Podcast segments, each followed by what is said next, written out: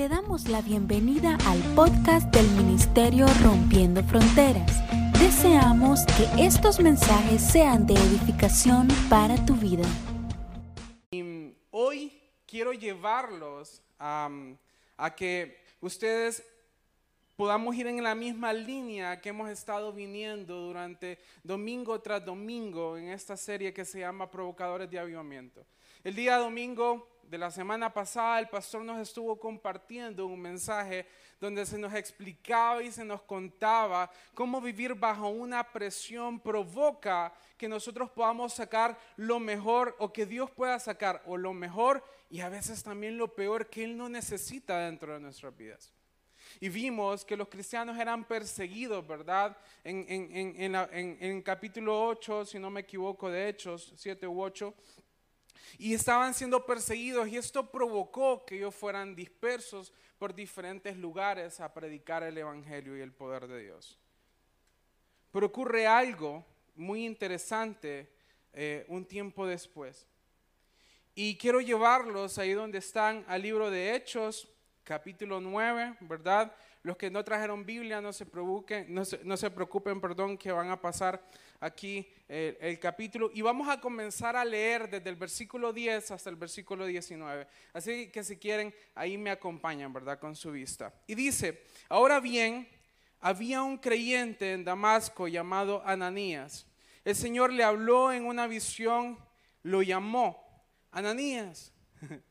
sí, Señor, respondió. El Señor le dijo, ve a la calle llamada derecha a la casa de Judas cuando llegues, pregunta por un hombre de Tarso que se llama Saulo.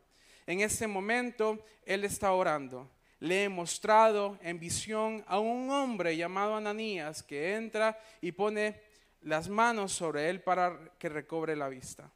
Pero Señor, exclamó Ananías, he oído a mucha gente hablar de las cosas terribles que ese hombre les ha hecho a los creyentes de Jerusalén. Además, tiene la autorización de los sacerdotes principales para arrestar a, todos los que invocan tu nombre. El Señor le dijo, ve porque Él es mi instrumento elegido para llevar mi mensaje a los gentiles y a reyes, como también al pueblo de Israel, y le voy a mostrar cuánto debe sufrir por mi nombre. Así que Ananías fue y encontró a Saulo, puso sus manos sobre él y dijo, hermano Saulo, el Señor Jesús, quien se te apareció en el camino, me ha enviado para que recobres la vista y seas lleno del Espíritu Santo. Al instante, algo como escamas cayó de los ojos de Saulo y recobró la vista. Luego se levantó y fue bautizado. Después comió algo y recuperó las fuerzas. Quiero que ahí donde están puedan cerrar sus ojitos un breve momento. Vamos a orar. Y queremos darte las gracias, Espíritu de Dios, Señor, porque estás en este lugar, Señor. Porque nos, has dado tu palabra, Señor, para que provoque, Señor, una transformación en nuestras mentes, Señor. Que sea una transformación que provoque luz, Señor, también para las demás personas, papá. Te entregamos, Señor, cada palabra, Señor, que hemos leído, Señor, y cada cosa, Señor, que vamos a hablar el día de hoy. Que todo eso, Señor, anide, Señor, en las mentes de cada uno de nosotros, Señor, pero que provoque una transformación en nuestros corazones. En el nombre de Cristo Jesús, amén y amén. Y a mí me sucedió algo bien peculiar las primeras veces que yo venía a la iglesia, ¿verdad? Venía, como les digo, me paraba así, todo erguido. Si me sonreían, sonreía. En ese entonces no andábamos con mascarillas, ¿verdad? Entonces todo el mundo se conocía sus caras. Ahora la gente se quita las caras y como que el cerebro hace como cortocircuito y no te imaginaba como con esa parte de, tu rostro, ¿verdad? Porque así es el cerebro. Y en ese momento los pastores dicen, queremos hoy orar por todo el mundo. Y, y me puse más rígido. Y dije, yo no quiero que oren por mí. Porque yo, era, yo decía, si alguien ora por mí, anda en pecado, decía yo. Y en ese momento, cuando menos acuerdo, se me pega un flaco por atrás y me dice, ¿quieres que ore por vos? y yo dije, ni modo, ya lo tengo atrás, ¿qué voy a hacer? Y en ese momento yo dije, a saber qué me va a decir, dije yo. Pero en ese momento él se quedó en silencio. y esperó que el Espíritu Santo le hablara. Me dice, ta, ta, ta. Yo dije, ¿cómo este tipo sabe lo que he andado pensando todos esos días en mi cabeza? Y me dio una palabra tan certera que yo sabía que venía de parte de Dios que dice, me puse blandito, ¿verdad? Y dije, el Señor sí me quería hablar.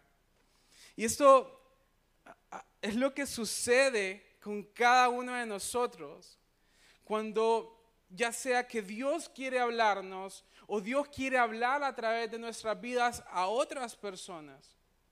Y generalmente ocurre algo bien peculiar y nos ocurre con nuestra familia o con personas cercanas. A veces es tan fácil poderle dar una palabra de Dios a una persona que no conocemos. Porque venimos y el Señor nos dice, anda a darle esta palabra a tu papá, pero es mi papá. Y si se la doy me va a quitar la remesa, ¿verdad? De cada día. ¿Qué hago? ¿Qué hacemos? Cuando nos encontramos en esa encrucijada, cuando el Espíritu nos habla y de verdad quiere revolucionar la vida de otra persona. Se lo digo, a mí me ha pasado infinidad de veces. ¿A cuántos de ustedes les ha pasado?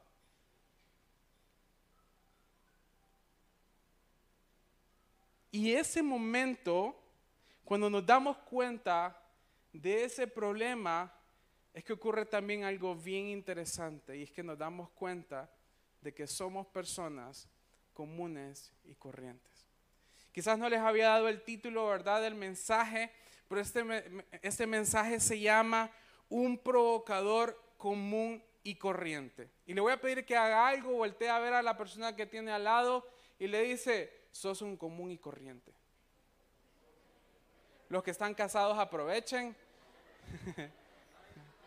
Allá Gloria está aprovechando a decirle a Otis, sos un común y corriente. Y si están solos, pues se perdonan después. y en realidad eso es lo que sucede en Dios. Porque vemos a un Ananías que es tan interesante el hecho que Ananías solo se menciona en esta parte de la palabra no se menciona antes y tampoco se menciona después. Y lo que sucedía en aquel momento, ¿verdad? Para ponernos en contexto, era que había un tipo que se llamaba Saulo, que ahora conocemos como el apóstol Pablo, que se acababa de convertir. Pero había una fama tras de él de ser perseguidor de cristianos. Y viene Ananías y con mucho miedo le responde al Señor, Señor, pero él es un perseguidor de cristianos, me va a meter preso, me va a matar, va a buscar cómo hacerme daño. Y Ananías tuvo miedo en cada momento, en ese momento, perdón, que Dios, que Jesús le estaba hablando y le estaba diciendo, tenés que ir y orar por él. Y Ananías obedece a Dios. Y eso es uno de los puntos importantes que vamos a tocar adelante. Pero en ese momento que Ananías se levanta y ve, ocurre algo en la vida de Pablo. Y quizás no nos vamos a enfocar tanto en la vida de Pablo, sino en ese Ananías, que quizás era alguien que a nivel general nadie lo conocía, pero el Espíritu de Dios sí lo conocía, sí sabía, sí sabía quién era Ananías si sabía quién es Silvia, si sabía quién es Carmen, ¿verdad? Si sabe quién es cada uno de nosotros. A pesar de que cada uno de ustedes esté en este lugar, el Espíritu de Dios ya sabía que ustedes iban a estar en este lugar, a esta hora, en este momento y escuchando este gordito. Porque el Espíritu lo conoce, conoce lo más profundo de su corazón, conoce sus problemas, conoce sus necesidades, conoce sus virtudes conoce absolutamente todo de usted. Y a pesar de que aquí usted entre y, quizás nadie lo conozca y lo saluden, hey, hola, ¿cómo estás? El Espíritu Santo sí lo conoce y anhela y desea poder tener una relación personal con usted. Y aquí es donde Dios tiene planes maravillosos para cada una de nuestras vidas.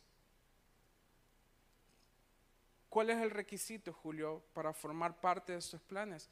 Dispóngase. No venga duro como yo, ¿verdad? Que venía al principio. a la iglesia y la gente me decía, eh, quiero orar por vos, ahora sí me dejo, ¿verdad?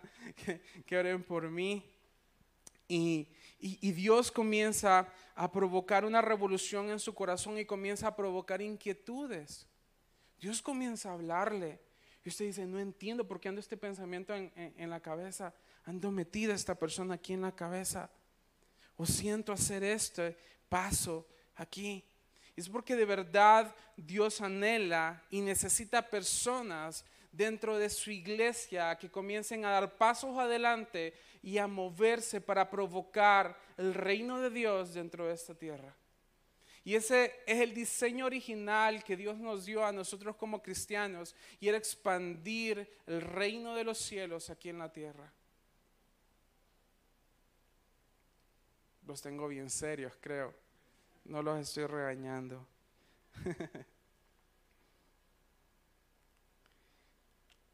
y Ananías era un tipo común y corriente. En la palabra no se le denomina profeta, tampoco era maestro, tampoco era un apóstol, sino que era un cristiano que había tomado la decisión de rendirle su vida a Jesús. Y la única forma en cómo Ananías obedece a Dios es porque había aprendido a escuchar la voz de Dios. Y aquí es donde usted se puede preguntar, pero Julio, ¿cómo puedo escuchar la voz de Dios? ¿Cómo puedo comenzar a, a, de verdad a moverme en lo que vos me estás diciendo, en lo que usted me está diciendo? La única forma es entrar en intimidad con el Espíritu Santo. Y usted me dice, Julio, pero es que muchas veces no sé qué decirle. Dígale, Señor, aquí estoy. No tengo tantas palabras que decirte, pero anhelo poder tener una relación con vos. Anhelo poder escuchar tu voz. Y saben, en una ocasión venía un taxi cruzando esta calle, ¿verdad? Que viene aquí alterno por el Honduras Maya. Y venía, como todo el mundo le denomina, un loquito. Venía completamente peludo, venía con su ropa haraposa y venía hablando solo. En ese momento escuché la voz de Dios y me dijo, Julio, bájate y ora por él. yo, así, ¿verdad? ¿Qué me está pasando? Cuando en ese momento le digo, le digo al, muchacho del taxi, disculpe, ¿me puede bajar acá? Y yo, sí, sí, me bajo en la esquina y le digo, hey, y me volteé a ver, ¿verdad? Súper extraño. Y le digo, ¿y saben qué? A ese muchacho yo lo había conocido muchísimos años antes. Habíamos, jugábamos básquetbol, ya no se me nota tanto, ¿verdad? Ya no brinco tanto. Bueno, no brinco, la verdad. Y, y jugábamos básquet con él. En ese momento que lo volví a encontrar me impactó mucho su aspecto, su apariencia. O sea, mi pregunta era, ¿qué le pasó? ¿Qué sucedió en su vida? ¿Qué sucedió? Y, muchas veces nos encontramos con personas y los identificamos y decimos, ¿qué le pasó? Y yo le digo y me le acerco, yo sé que no te acordás de mí, pero fíjate que quiero orar por tu vida. Me dijo, está bien. Yo cierro mis ojos, ¿verdad? Y comienzo a orar por él. Cuando abro los ojos, miro a un taxi completo lleno de gente viéndome así. Y yo me imagino que la gente pensaba, ¿quién estará más loco? si él o, aquel que está hablando con él.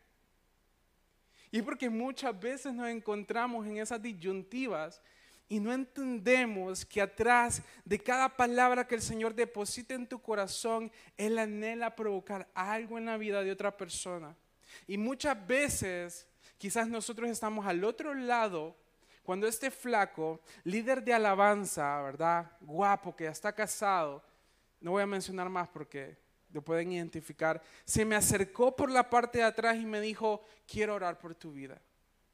Y eso provocó algo en mi espíritu, provocó algo en mi corazón que revolucionó por completo mi vida espiritual a partir de ahí en adelante. Porque después de escuchar la voz de Dios, nosotros tomamos la decisión si obedecemos o no, pero corremos un riesgo Si no obedecemos la voz de Dios, Dios va a decir, ah, a ese gordito no le voy a volver a hablar porque no me hace caso. Y mejor voy a provocar la vida de alguien más. Pero yo de verdad, yo no me quiero perder el hecho de poder ser usado por Dios para orar por la vida de alguien más, para darle una palabra que venga de parte del Señor. Y por ello, hoy vamos a tocar cuatro puntos esenciales que nos van a permitir obedecer esa voz y vamos a estudiar eh, esa partecita donde Ananías se levanta y va y provoca algo, provoca algo en la vida de Pablo. Y para los que han escuchado de Pablo, saben que no es una persona que era alguien, si era común y corriente, ¿verdad? Pero él era alguien que Dios levantó para revolucionar su iglesia y ocupaba un Ananías para que sucediera esto.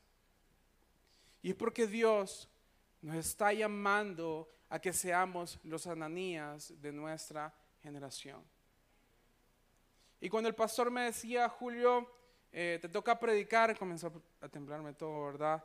Y, yo, ¿de qué, pastor? no, Julio, ¿verdad? con el acento mexicano, el pastor. Y no, Julio, eh, busca un pasaje, tal y tal. Y yo decía, no se me ocurría nada. Y Andrea me preguntaba, ¿y ya se le ocurrió algo? No, nada, le decía yo. iba, iba manejando en el carro y solo se me vino, Ananías. Ananías, dije yo, esa es mi salvación. Y cuando comencé a estudiar, ¿verdad? El pasaje, el Señor me, me, hablaba mucho de este tipo y me hacía ver de que Ananías tenía un carácter dócil delante de la presencia del Señor, porque inmediatamente Ananías, Dios le habla a Ananías, Ananías dice, Señor, aquí estoy. Y reconoce el señorío de Dios y él reconoce que es su siervo.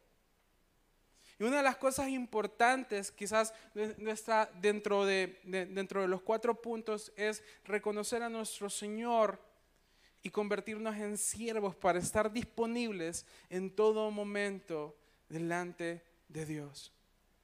Le contaba a Andrea hace algunos días que hace unos años, no sé por qué me pasaban cosas en los taxis ustedes, pero en el taxi ya era tipo 6 de la tarde y iba anocheciendo. Y el Espíritu Santo me habla y me dice, háblame de, háblale de mí al muchacho del taxi. Íbamos los dos solos. Y yo dije en mi cabeza, qué pereza, dije yo.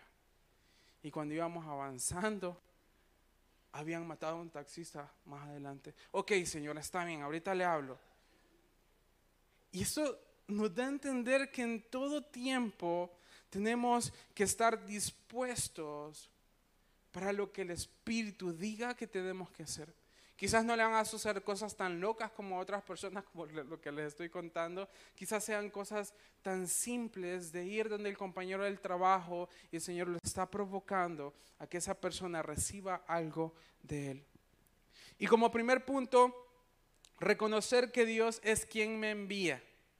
Esa es una parte importantísima, ¿verdad? Y, y, y en las instrucciones que Dios le da a Ananías, le dice, entonces cuando Ananías le contesta, sí Señor, respondió, el Señor le dijo, ve a la calle y llama a derecha a la casa de Judas, cuando llegues pregunta por un hombre de Tarso que se llama Saulo y comienza a darle las instrucciones precisas, concisas y macizas. y viene Ananías y él entiende que es un mensaje de parte de Dios diciéndole las instrucciones correctas. Y Dios a veces solamente va a poner un sentir y a veces va a depositar en tu corazón, escribirle a tu compañera del trabajo un mensaje, un mensaje que diga, Dios te ama. Y eso va a provocar en el corazón de la persona que quizás en toda su vida no le han dicho, te amo. Saben, hace algunos años Qué loco, todo lo que les cuento, pero se me estaba viniendo a la cabeza. Hace unos años yo quería hacer algo con la gente, no sé si se acuerdan, pero aquí estaba lleno de discotecas, ¿verdad? Todo, hasta allá, hasta el Honduras Maya. Y un día el Señor me habla y me dijo, quiero que hagas algo con esa gente. Y dije, ¿y qué, Señor? Y me puse a pensar, ¿cómo muchas veces los hombres le demostramos el amor a una mujer? Le damos rosa, ¿verdad?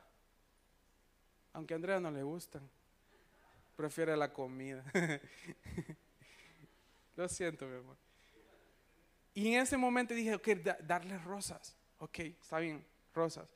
Y los hombres, que los hombres son más duros, Julio. Tienes que provocar algo en ellos. Y en eso se me vino la idea de darles una pulserita con una cruz, con un pequeño mensaje. Y nos vinimos a las 2 de la mañana, ¿verdad? Todo mundo, ¿verdad? Andaba, andaba allá en otra onda. Y saben, cuando comenzamos, y no les mencionábamos nada a esas personas, les entregamos una rosa y la rosa traía un mensajito. Y hubo una muchacha que se paró enfrente de nosotros y nos dijo, nunca en mi vida me habían regalado una rosa y se puso a llorar.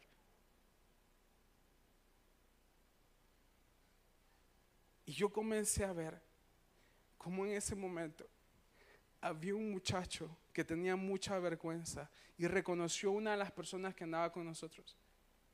Y le dijo, me he alejado de Jesús, pero este momento tomo la decisión de regresar a Él. Lo que usted no sabe es lo que Dios puede provocar a través de usted para y, y, disculpen que utilice tanto la palabra provocar, provocar, pero es que de verdad es lo que Dios desea y anhela hacer a través de su vida en la vida de otras personas. No sabe cuántas personas pueden regresar a Cristo con el simple gesto de ir y decirle Jesús te ama o decirle me permitís orar por tu vida.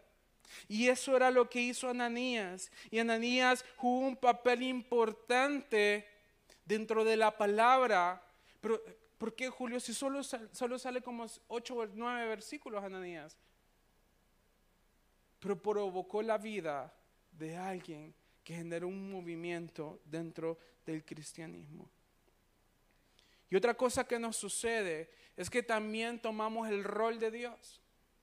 ¿Qué fue lo que yo pensé cuando vi al loquito caminar, verdad? Señor, porque está loco, ¿qué le voy a hablar? Muchas veces vemos a la gente y el Señor te puede mover y decirle, dice el Señor que dice el Señor o el Señor me pone a decirte que él va a proveer todo. Pero quizás usted lo mira con un Porsche Cayenne, ¿verdad? Aparcado afuera, lo ve con un iPhone 13 Pro Max y usted dice, no tiene necesidad, pero quizás no sabe lo que el Señor quiere provocar en su vida. Quizás está pasando una situación económica a partir de un tiempo. Pero muchas veces tomamos el rol de Dios cuando Él mismo nos habla. Y no podemos eh, jugar a ser dioses cuando el Señor nos habla. Porque vamos con una predisposición, que fue lo que sucedió con Ananías. Ananías dijo, hey, pero él es el perseguidor de cristianos. Pero él es una persona que mata cristianos. De hecho, dicen los historiadores de que el mismo Pablo, el mismo Saulo, era perteneciente al Cenedrín, que eran como los fariseos como top, ¿verdad? Y, dice, y dice de que lo más seguro es que Saulo, más conocido ahora como Pablo, fue parte de, de ese concilio que había ahí para crucificar a Jesús. De hecho, Pablo estuvo enfrente de la muerte de Esteban, el primer mártir. ¿Qué podía esperar la gente de Saulo? Y muchas veces eso va a provocar un desafío en usted sin negarse a sí mismo para que el Señor pueda obrar a usted. Una de las más grandes evangelistas que, ha existido, su nombre es Catherine Kuhlman, me encanta porque dice su biografía que cuando ella se paraba en frente de la multitud de gente, ella decía, Señor, me despojo de mi humanidad para poder dar paso a tu presencia. Y negarnos a, a nosotros mismos va a provocar que nosotros podamos dar un paso y podamos ser usados de parte de Dios. Y no importa si usted tiene un día, si tiene cinco minutos, si tiene dos semanas o si tiene 30 años de conocer a Cristo en todo momento tenemos que negarnos a nosotros mismos para poder provocar algo a las personas, a las demás personas. Como tercer punto, levántate y ve. Qué fácil suena, ¿verdad? Poder decir, levántate y ve y dale esa palabra a tal persona. Pero es la parte más difícil. Porque estamos, voy o no voy, voy o no voy. Quizás si eso no es o no es. Y me pasó algo en una noche de adoración aquí en la iglesia. vino una de, las servidoras y me dice, Julio, fíjate que allá afuera solo hay dos muchachas, era de noche. Me dice, es peligroso porque no te vas ahí, ¿verdad? Yo con este gran cuerpo, ¿verdad?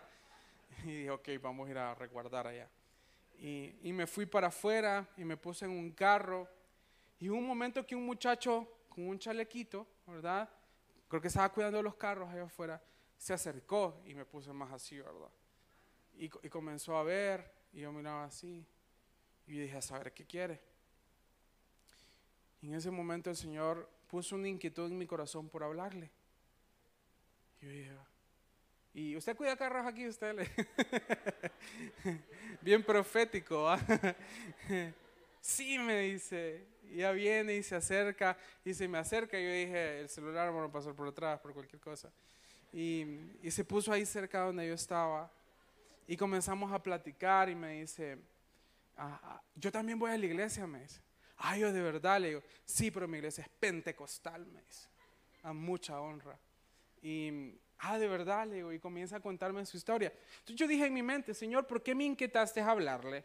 Si es cristiano, no tiene sentido, ¿verdad? Somos de los mismos panas, entonces no tiene sentido. Y en ese momento comenzamos a platicar y comienza a contarme tan apasionadamente como él había conocido a Jesús. Y es peor por ahí. Y cuando comenzó a avanzar en la historia, comienza a contarme de cómo él se, iba se va a meter a, los, a, los, peores lugares de aquí del mercado Zonal Belén a orar por los bolitos, por los pacheritos, como muchas veces la gente les dice. Y, él me contaba cómo él andaba bien vestido con su saco, ¿verdad? Y cómo el, bolito eh, lloraba y lloraba y le decía, yo quiero cambiar, quiero transformar mi vida, pero le agarraba el saco y le decía, entonces le decía, discúlpame que te llene tu saco, le decía, no importa, le decía, te amo. De nuevo, ¿verdad? Y él me contaba esto con tanta pasión y yo decía, qué lindo poderme encontrar a alguien de esa forma. Y el Espíritu Santo me dice, ora por él. Y yo, ¿por qué tengo que orar por él? No tiene sentido. Y saben, cuando comienzo a orar por este muchacho, ese muchacho se comienza a quebrantar y comienza a llorar. Y me dice, no sabe cuánto necesitaba esto, porque Dios quería afirmarlo en su amor. Y yo me estaba resistiendo a formar parte de la vida de Él. Quizás muchas veces podamos tener encuentros de una sola vez con una tan sola persona. Pero eso puede provocar que la vida de esa persona sea transformada completamente. Y esas personas, de verdad, que si Dios lo inquieta, es porque de verdad necesitan. Hace un tiempo, hace algunos años, a mí me encanta contar historias a ustedes.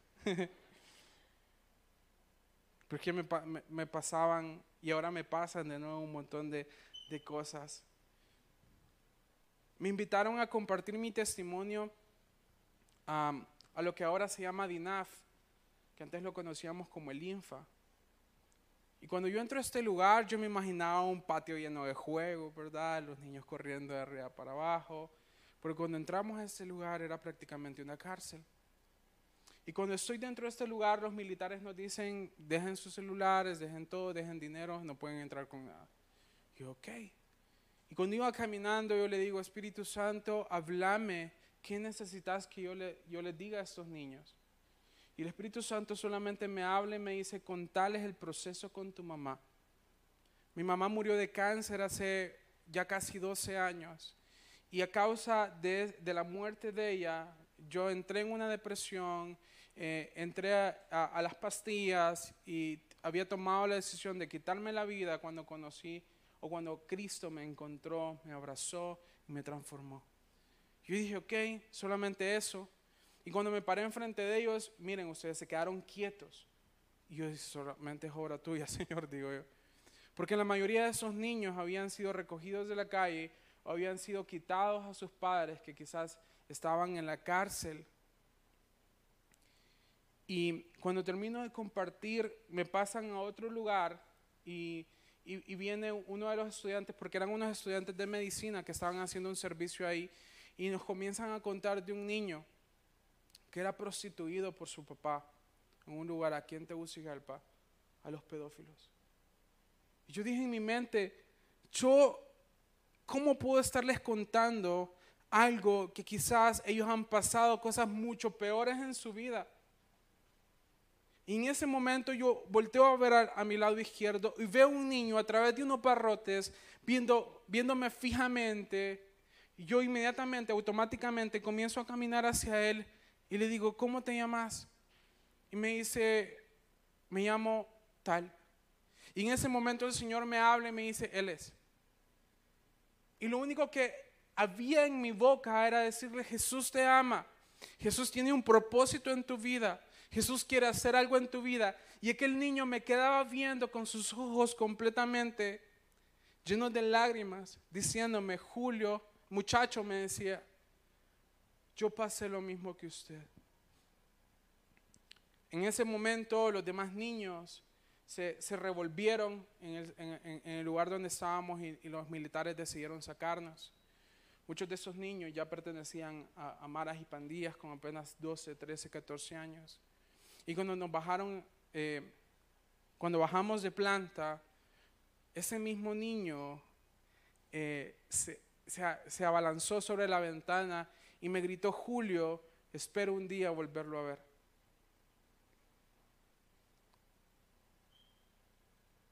Y en ese momento hubo algo en mi interior y llegué a mi casa y me arrodillé y le dije, Señor, yo no quiero vivir para mí. Quiero vivir para cada persona que me encuentre en el camino, que quizás me necesite. Y saben, no he vuelto a ver a ese niño. No sé si algún día lo voy a volver a ver, pero sé que en ese momento yo funcioné como un Ananías para su vida. incomódese, si no Dios lo va a incomodar a levantarse. Y cuando tenemos estos encuentros, y como punto cuatro, podemos provocar un avivamiento en esas personas. Y no solamente a nivel espiritual, sino que también puede haber una sanidad física, una sanidad emocional y también puede haber un momento donde esas personas recobren fuerzas en sus vidas para continuar adelante. Muchas veces no sabemos el mundo que las personas tienen acá adentro y decimos, oh, sus vidas, todo está bien, no sucede nada, pero quizás esa persona está pensando, mi vida es una basura, no tiene sentido y me quiero quitar la vida. O quizás están en una depresión clínica, una depresión diagnosticada, quizás están pasando momentos de ansiedad, dicen, ya no quiero seguir. Pero cuando viene la palabra de Dios a tu vida y el Señor te mueve, te mueve, perdón, y te, y te, y te mueve a que vayas donde Él y el Señor hace algo a través de, de la vida de esa persona, algo es transformado dentro de su interior. Usted puede ser parte, no solamente con la gente allá afuera, sino que también con su familia.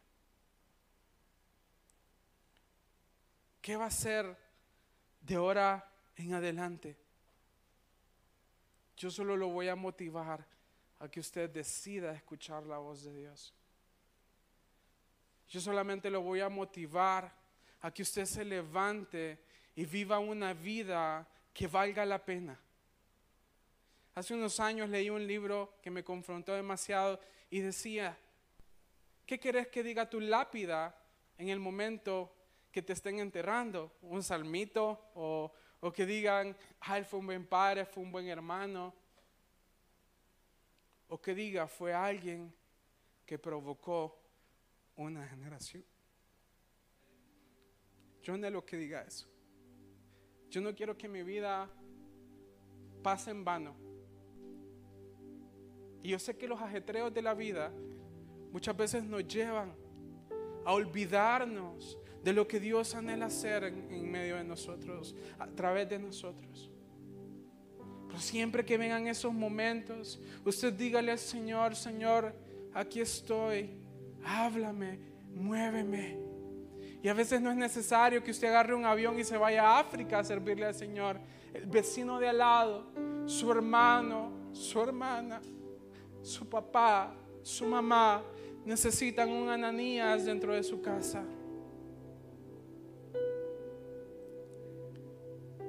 El Señor anhela levantarlo. El Señor anhela levantarla. El Señor quiere provocar su corazón para que le hable a su esposo. Y a su esposo quiere hablarle para que le hable a usted. Y por eso ahí donde están, quiero que se puedan poner de pie en un momento. Puedan cerrar sus ojos.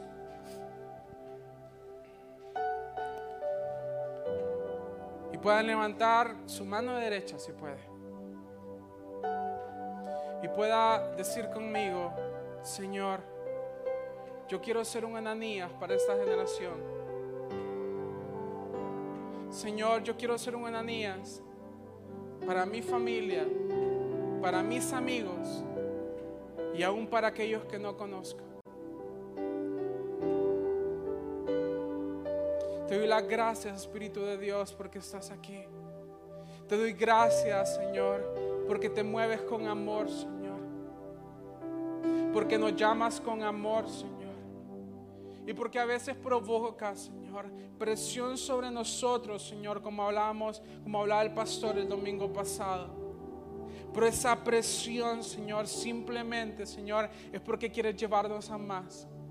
Porque quieres levantarnos, Señor, como profetas, Señor, para nuestra generación una generación que le hace falta, Señor, conocer tu amor, Dios. Yo vengo pidiéndote, Espíritu Santo, por todo aquel, Señor, que en esta mañana, Señor, vino con un corazón abatido, Señor.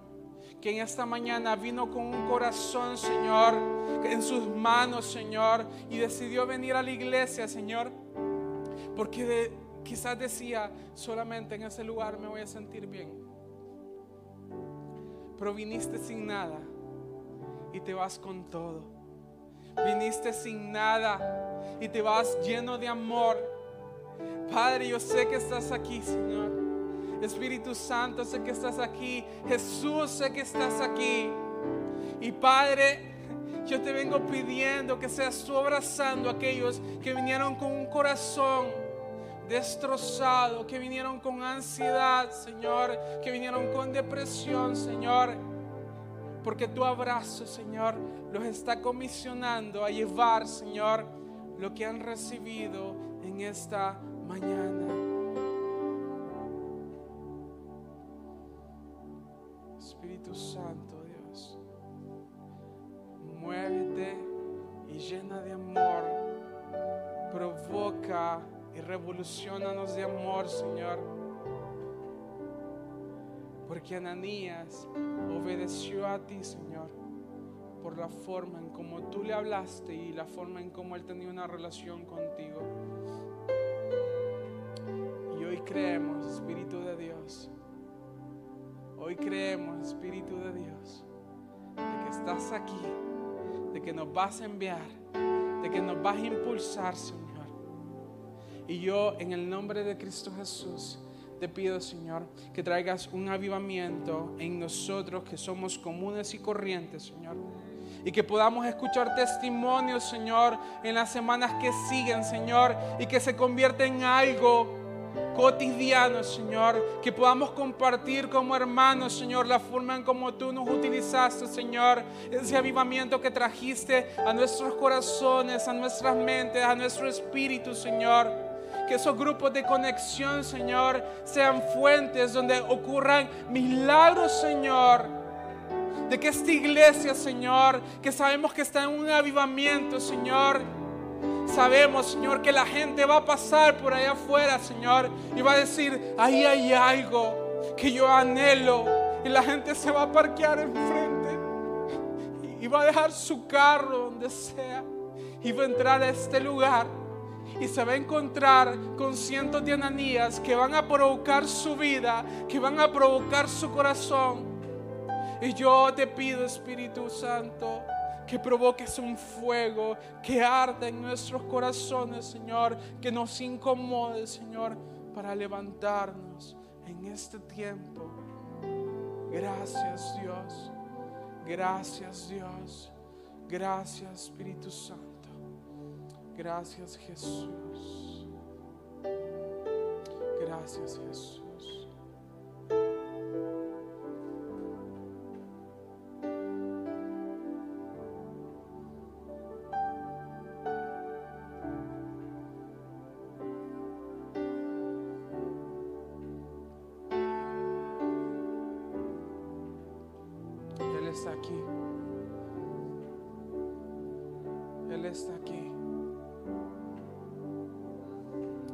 Está aquí. Él se está moviendo aquí. Y, y si el Maestro está en este lugar, si Jesús está en este lugar, no importa el tema que hayamos hablado, no importa lo que hayamos dicho, Él quiere hacer algo con usted. Abra su corazón y dígale Jesús. Y dígale Jesús ahí en voz audible. Jesús te necesito. Jesús necesito mi milagro. Jesús necesito. Necesito tocar el borde de tu manto. Jesús necesito ser sano. Y dígale la enfermedad. Usted dígale Jesús, necesito ser sano de la depresión.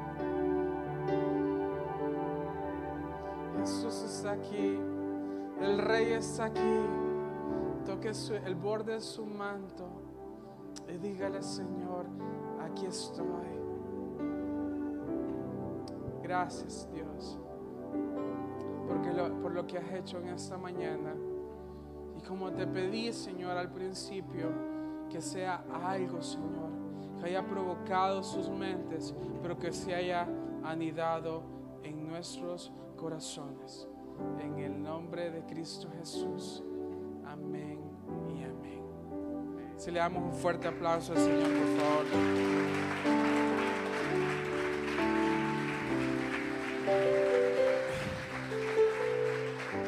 Y espero que de verdad sean retados a que cuando el Espíritu de Dios les hable, les digan, movete, solamente se acuerdan de ese tipo que sale solamente una vez en la palabra y recuerden, Ananías, aquí voy, Señor.